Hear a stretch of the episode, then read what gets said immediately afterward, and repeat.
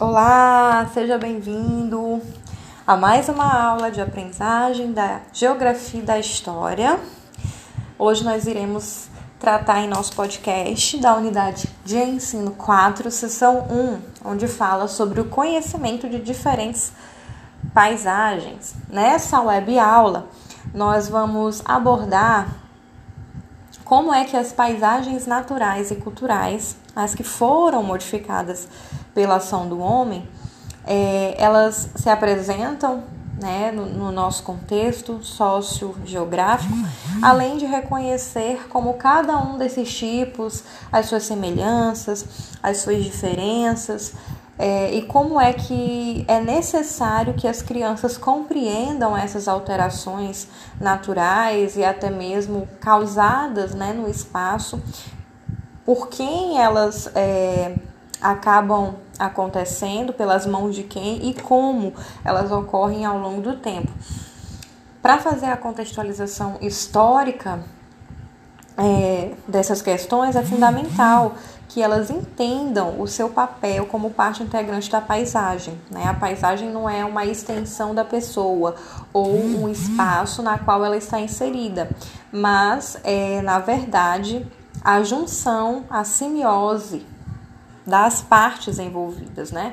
O ambiente existe e eu existo no ambiente, né? Eu sou parte integrante da paisagem, eu faço parte dos elementos que compõem a paisagem. Então, quando eu penso em paisagem, eu penso em um arbusto, em uma árvore, em capim, em uma grama verde, talvez uma montanha, um cacto, enfim, a variedade de pensamentos acerca de uma paisagem ela é infinita, mas quando você descreve a paisagem, ela não salta aos seus olhos ou na sua descrição do nada.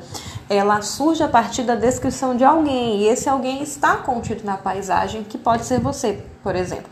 Então, por isso que a criança ela precisa entender que a paisagem ela faz parte, né, é, do espaço, mas que ela, enquanto sujeito, ela é integrante do espaço, né? Ela compõe os elementos da própria paisagem. Para isso é importante fazer a utilização de documentos e imagens do espaço, em que esses alunos eles possam é, em que eles vivem, né? E outros espaços que eles não vivem, para que eles possam entender as semelhanças e as diferenças entender inclusive como é que essas diferenças e semelhanças é, elas foram construídas ao longo do tempo. Então, quando nós pensamos no trabalho com conceitos geográficos, por exemplo, relevo, vegetação, o recurso da imagem é indispensável para que nós possamos exemplificar os tipos e as particularidades de cada vegetação, como uma forma de tornar mais concreta essa descrição textual, as nuances né, dessa paisagem. O mesmo vai ocorrer com os documentos é, e as reproduções desses documentos, possibilitando ao aluno conhecer os, re, os registros, que podem ser oficiais ou não, né? De determinados lugares. Quando eu falo oficiais ou não, é porque existe aquele registro que é fotográfico, que é utilizado para fins ilustrativos em um livro, em uma informação mais acadêmica e científica, e os não oficiais são aqueles registros que são pessoais mesmo, né? Postagem de fotos, imagens de lugares é, que você talvez tenha viajado e feito o registro, né, de um determinado local. Assim, Considerando o trabalho pedagógico e partindo sempre do referencial do aluno, nós podemos pensar na análise da certidão, por exemplo, do nascimento, como uma forma inicial de contextualizar o momento do nascimento da pessoa. E aí, a partir do nascimento, nós vamos puxar toda a questão da localidade, da data, dos nomes, para gerar essa noção de pertencimento ao espaço e, consecutivamente, a questão da, da paisagem. Então, o que trabalhar no item data a partir da certidão de nascimento? A própria data do nascimento, né? Há quanto tempo? Provavelmente nem todos os alunos nasceram no mesmo ano e há alunos que nasceram na mesma data, né? Quem é o mais velho, quem é o mais novo da turma. Essas peculiaridades da data, local, o que trabalhar em relação ao local do nascimento, Todos os alunos da turma nasceram na mesma cidade? Se não nasceram, quem nasceu mais perto ou mais longe? Existem crianças de outra cidade, outro país, de outra nacionalidade na sala? Quanto aos nomes, é muito comum ter nomes repetidos na turma. É muito interessante trabalhar o motivo da escolha, né, do nome, o significado do nome uh, da criança pelo, pelos pais, é, principalmente se houver mais de uma criança com o mesmo nome na sala. A partir daí, a gente pode trabalhar o reconhecimento de semelhanças e diferenças entre os espaços. Esse, contexto, é, esse conceito ele é muito importante de ser discutido com a criança antes do reconhecimento das características de cada espaço. É preciso definir que a paisagem é tudo aquilo que pode ser percebido sensorialmente pelo ser humano, ou seja, que pode ser tocado, sentido, ouvido, cheirado, Dessa forma, tanto o ambiente da sala de aula quando, quanto um grande deserto são conceitualmente paisagens, né? É, embora diferentes, muito diferentes entre si, são paisagens. Compreender que cada uma delas, em termos de suas características, das suas funções, são importantes e são construções, né? Que vão demandar observação e reflexão por parte do aluno, porque o aluno ele vai exercitar esse olhar para o detalhe, né? Para a capacidade, a habilidade de descrever. E aí eu já faço aqui uma correlação, por exemplo, com a questão da do letramento, da alfabetização e letramento, né?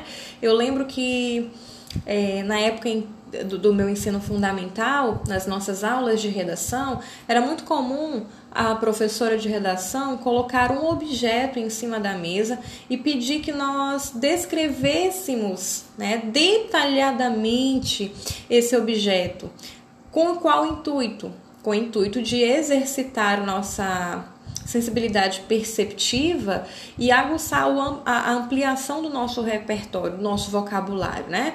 Então você deveria perceber como é que a luz reverberava no objeto, deixando ele mais claro, mais luminoso, né? As descrições visuais, elas iam além do que o olho captava, né? Porque o olho estava ali captando sensações. Então, embora eu estivesse vendo e não tocando, Através da visão, eu poderia ali talvez descrever a textura, né? Se era grossa, se era áspera, se era macia, aquosa, se era fluida, gelatinosa, mesmo sem tocar. E, e, e aí a imaginação corria solto, né? Por que, que eu estou falando disso? Porque é justamente sobre essa capacidade de perceber sensorialmente o ambiente que traz a esse aluno uh, o sentido de pertencimento e facilita para ele a diferenciação ou o traço das semelhanças desses ambientes, né?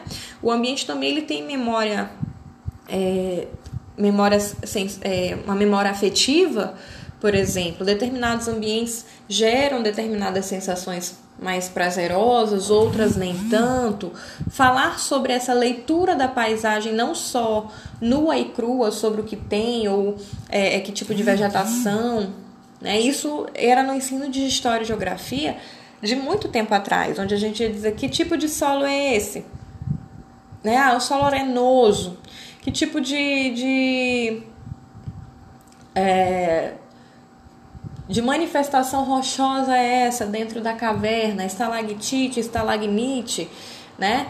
É apenas não ficar apenas nessa descrição geográfica, né? Nessa descrição mais é, fisiológica, digamos assim, no que diz respeito a, ao ambiente, mas iniciar a descrição desse ambiente, a partir dessa descrição, aprimorar, lapidar esse olhar, essa percepção sensorial, a, levando esse aluno a dar significância aos ambientes, né? É, então ele vai começar a entender que determinados ambientes são mais propícios para determinadas vivências do que outros. Por quê? Porque você estimulou essa sensação, essa é, percepção sensorial a ponto dele associar o físico concreto né, a algo que demanda uma emoção, que traz ou que reporta ali uma, uh, lembrança afetiva. Então, dessa forma, tanto o ambiente da sala de aula quanto o grande deserto, como eu falei, em termos conceituais, eles são considerados paisagens. Compreender cada uma delas nas suas características, funções, é uma construção que demanda essa observação e essa é, reflexão por parte do aluno. Percebam que são construções, né? O aluno vai ter que perceber no ambiente, na paisagem, função característica e função. Então não é só a descrição pura e simples, ah, é um jardim, é uma floresta, é um deserto, uma montanha. Ele vai ter que descrever aquilo que os seus olhos veem, mas vai ter que atribuir função. O que, que se faz em um parque? O que, que se faz em, o que, que se pode fazer em uma montanha? Né? Quais são as funções disso? Tanto é, geograficamente falando, os benefícios que ter um bosque cheio de árvores é, é, traz a uma população, mas além dos benefícios geo, é, geográficos, né? É, ele pode trazer que outros benefícios, né? No que diz respeito à vivência daquele indivíduo, daquele ser, da sociedade de modo geral. Isso demanda, como eu falei, observação e reflexão por parte dos alunos. Então, conforme consta lá no documento da BNCC, alguns pontos eles são imprescindíveis. E agora nós vamos tocar em algum desses pontos. Quais seriam? Primeiro deles, lugar no mundo e consequência das ações. O aluno ele deve reconhecer seu lugar no mundo e as competências de suas ações sobre ele, né? A noção de que toda ação ela tem uma reação. Nesse sentido, é importante que se promova sempre uma reflexão sobre a influência da ação humana no meio ambiente e sobre esses aspectos culturais das relações estabelecidas em cada espaço de convivência, né? Posso trazer o exemplo da China, uma cidade extremamente limpa, onde ninguém, absolutamente quase ninguém, coloca lixo no chão. Diferentemente da cultura brasileira, você muito facilmente percebe alguém comendo, jogando o resto de alguma coisa, de embalagem pela janela, de um ônibus, do carro ou mesmo na rua. Quais são as consequências disso? Os grandes enchentes, né? desmoronamentos, desgastes né, é, é, do solo, doenças, enfim, são infinitas né, as probabilidades de consequências sobre as nossas ações no ambiente. Então é, é importante levar em consideração esse item do lugar no mundo e as consequências das ações. Sem falar no que o Edgar Morin fazendo aqui um paralelo com o autor, no seu livro Sete Saberes Necessários para a Educação do Futuro, ele traz algo chamado de educação interplanetária. O que é a educação interplanetária? É você justamente se pensar como parte de um planeta, não só do seu bairro, do seu estado, uh, do seu município, do seu país, mas do mundo. Você é alguém no mundo, né? E que se todo mundo for pensar é, que as suas ações individuais elas não vão reverberar algo sobre o universo, nós estaremos gradativamente acumulando situações desastrosas ambientais para nossa vivência. Então, pensar em educação interplanetária nesse sentido é justamente perceber o meu papel enquanto cuidador do ambiente, mas não é só do ambiente da minha casa ou do meu bairro, é interplanetariamente, é uma consciência mais elevada, né, de não do consumo não exacerbado de água e, e de tantos outros recursos, né? Ele fala sobre isso no seu livro. Fica a dica aí para quem quiser aprofundar sua leitura. Então, outro item que a BNCC traz relevante para esse aspecto do reconhecimento da paisagem é o reconhecimento das características do lugar de moradia. Não se refere aos territórios, né? Ele, o Calai, em 2013, ele vai destacar a importância do reconhecimento desses, destes como os espaços vivos, né, de permanência, de se discutir com os alunos o quanto esses espaços eles se modificam ao longo do tempo. Né? Como era a tua casa 10 anos atrás, como ela é agora. Você pode não ter passado por uma reforma estrutural, mas certamente você mudou um móvel de lugar, pintou alguma coisa, restaurou alguma coisa. Então a percepção é, da sua moradia como um lugar também que se transforma, porque as pessoas que moram lá também estão sendo transformadas pela ação do tempo, ela é relevante. A autora também, a, a, a Kalil, a Kalai, perdão, ela destaca é, em algumas pesquisas, tanto em textos é, quanto de campo, que é muito relevante o trabalho nessa temática na perspectiva de que ele possibilita o aluno a perceber uma ação modificadora no espaço, né?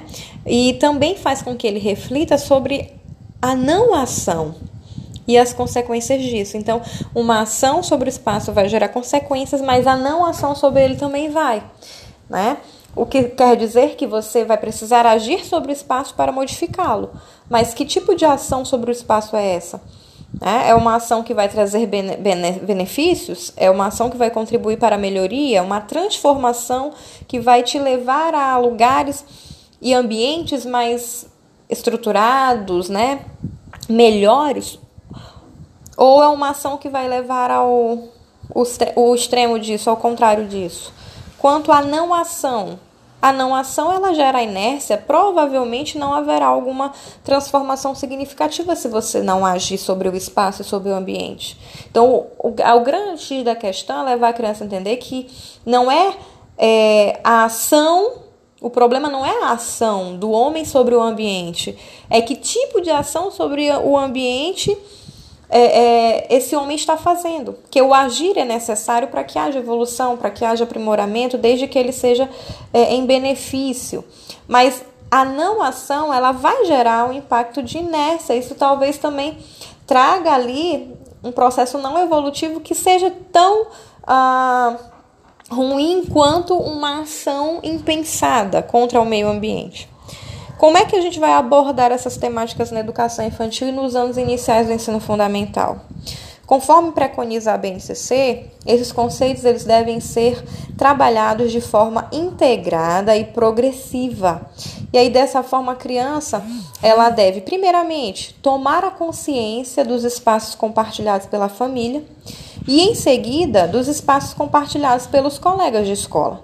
Então, ao fazer isso, ela expande sua construção de conhecimento por meio desses espaços em tempos diferentes, fazendo também projeções em relação ao futuro, tanto na perspectiva da criação de uma hipótese, quanto de planejamento de ações de prevenção dos espaços e das memórias culturais da sociedade em que ela está inserida. Então, nesse contexto, qual é o papel do professor? O papel do professor deve ser o de auxiliar a elaborar um pensamento crítico em relação ao que é trabalhado na escola. Assim é possível promover o desenvolvimento cognitivo das crianças e, convertê-los em uma sistematização de conceitos trabalhados de forma mais crítica, mais consciente, mais autônoma, mais interativa e criativa também. Porque quando você busca soluções criativas para o melhoramento do espaço, isso é altamente significativo. Isso tem que ser estimulado e fomentado lá no ambiente da sua sala de aula. Sempre com foco na cidadania, nessa cidadania participativa, comprometida com os avanços da sociedade, né? levando em consideração a coletividade. Haja vista que os espaços eles são compartilhados, na, tanto no ambiente familiar quanto fora dele. Quais as possibilidades do uso da tecnologia digital ou não no estudo das diferentes paisagens? O que, que você acha? Tecnologia, é, como um estudo de uma técnica, de um ofício, ela é parte desse processo educacional. Então, quando nós usamos de diferentes instrumentos de medição, de observação, de coleta, uh, organização de dados, nós estamos fazendo uso da tecnologia. Às vezes nós pensamos que a tecnologia é um aparato instrumental da NASA, né?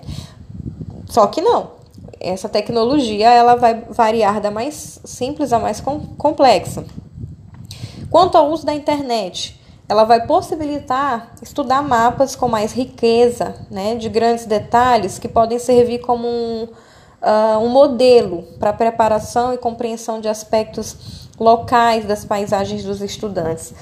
Em, em resumo, né, ela pode proporcionar aos alunos a exploração de diferentes tecnologias, estimando ou estimulando, perdão, o seu uso. Faz parte de educar esses sujeitos essa construção de conhecimento que pode acontecer de forma mais global e menos limitada, como nós estamos acostumados, né? E às vezes até inseguros e com medo, porque a tecnologia parece que vai nos engolir de tão complexa, rápida, né? E com tantas informações que elas nos trazem, mas é preciso é, transpor essa visão meio deturpada da tecnologia e trazê-la ao nosso favor. O computador ele jamais vai substituir o professor, mas pode e deve ser um aliado, principalmente no que diz respeito à elaboração de nosso, dos nossos materiais, né? Que nos ajudam, por exemplo, a registrar a aprendizagem, o próprio podcast que eu estou usando aqui com vocês como uma ferramenta de registro das nossas aulas, que vocês podem ouvir e ouvir tantas e tantas outras vezes, a fim de uh, recorrer ou lembrar alguma coisa que talvez tenha passado. Uh, enfim, como forma também de tornar um pouco mais prática a explicação daquilo que a apostila traz.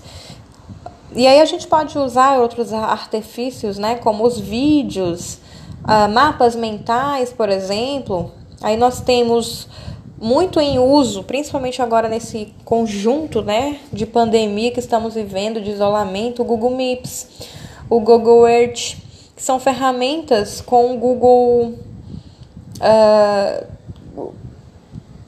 no caso, elas podem ser ótimas, né, no que, no que diz respeito ao estudo das paisagens. Quantos de nós não pede um endereço para alguém e vai logo lá no Google Maps, né, para poder é, ver a melhor forma de acesso, como chegar, enfim. O acesso a esses sites ele se dá de forma bastante simples e ele vai possibilitar ter essa visão de mapas e de imagens via satélite. Você vai ampliando, ampliando, ampliando, coloca lá no Google Maps, o Maps, né, como chamam, e aí você consegue localizar seu endereço, aí ele te dá uma visão holística, né, de, de cima para baixo da sua localidade, você consegue ver tudo ao entorno detalhadamente no mapa e você vai ampliando, ampliando, ampliando até chegar a uma imagem da varanda da sua casa, da rua, da varanda. E se for ampliando mais, se tiver alguém na, na varanda, é possível até que você veja a pessoa que está na varanda.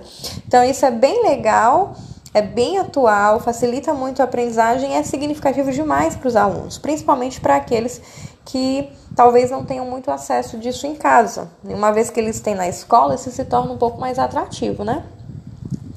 Então, esses recursos que eu falei, eles possibilitam ter essa visão do mapa, da imagem via satélite, dos lugares mais próximos e mais distantes, o que nos permite formular hipóteses, elaborar conceitos, reconhecer as semelhanças e as diferenças. Se você ainda não teve a oportunidade de experimentar, coloca aí no seu smartphone, no seu celular, ou até mesmo no seu computador, Google Maps ou Google Earth, e pesquise aí o seu endereço, onde você está agora é, ouvindo esse podcast, você vai ter uma visão fantástica, né? Um sobrevoo fantástico sobre a localidade que você está agora.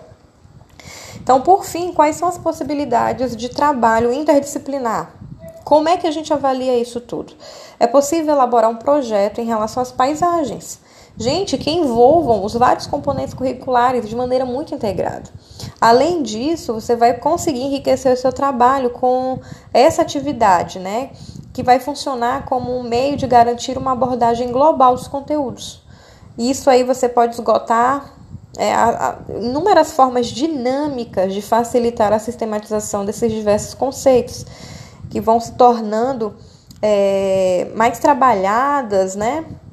mais articuladas. Fazer um projeto junto às suas crianças, é, de uma horta, uh, de arborização de algum lugar ali perto da comunidade, de limpeza mesmo da comunidade, das praias, das comunidades ribeirinhas, enfim.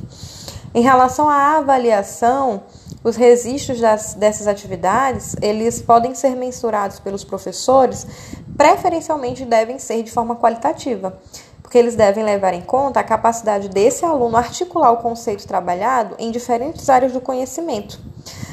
E para isso acontecer, nós temos alguns itens que são relevantes. Por exemplo, esse aluno ele precisa demonstrar habilidade de comparação, elaboração, confirmação de hipótese.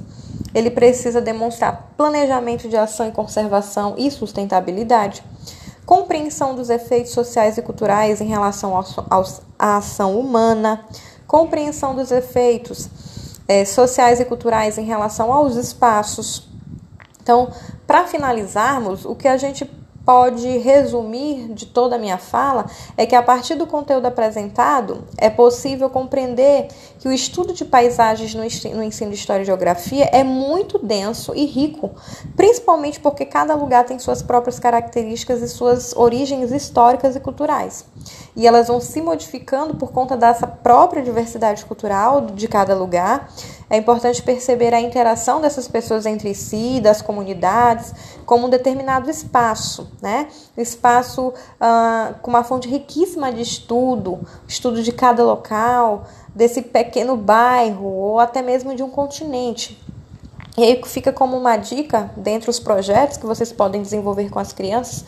É, por exemplo, fazer uma espécie de feira de ciência onde cada criança vai estudar, explorar de maneiras diferentes, inclusive sensoriais e dramáticas, né, no, sentido de dramatizar a, a comida, a cultura, a geografia de determinados continentes ou de determinados países.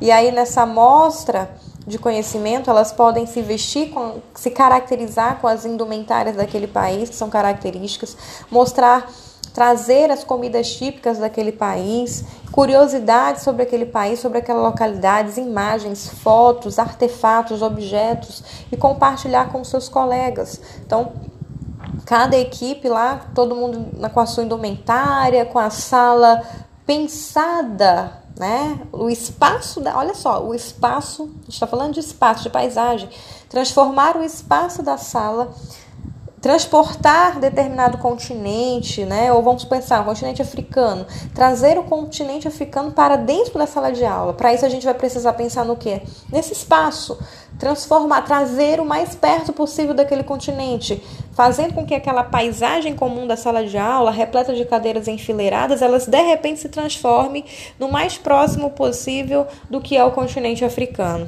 Como? Através de, de é, é, indumentários, decoração, é, objetos, art, artefatos, imagens, a comida, a música, a dança e fazer com que esses alunos vivenciem isso.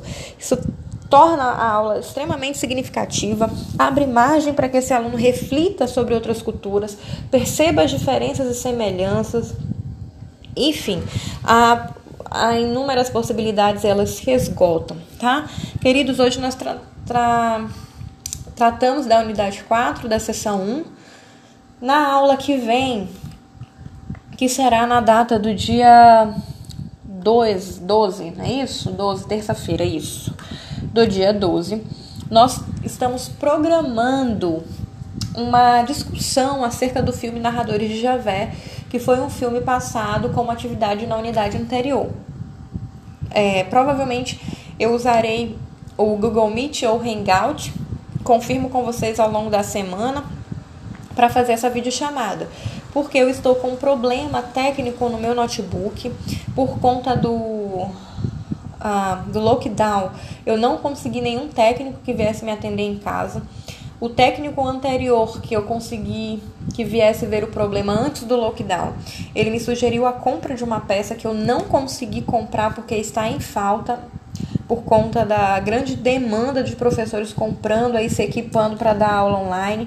Resultado, estamos com a com acesso ao Teams ilimitado. Por isso eu estou ainda fazendo as aulas em podcast com vocês. Mas para tornar um pouco mais dinâmico, eu vou baixar o Google Meet ou o Hangout, eu vou ver qual é o que me possibilita ter maior contato com vocês via celular, porque eu estou impossibilitada de usar o notebook para esses, para esses fins. E vou tentar fazer aí uma discussão, uma videochamada é, com vocês para discutir essas questões, tá bom? Um beijo a todos, muito obrigada e vamos torcer para dar certo. Caso infelizmente não dê certo dessa maneira, nós vamos buscar uma outra maneira interativa é, de comentar esse filme, de discutir esse filme, tá bom, queridos? Um beijo a todos, fiquem com Deus e até a próxima aula.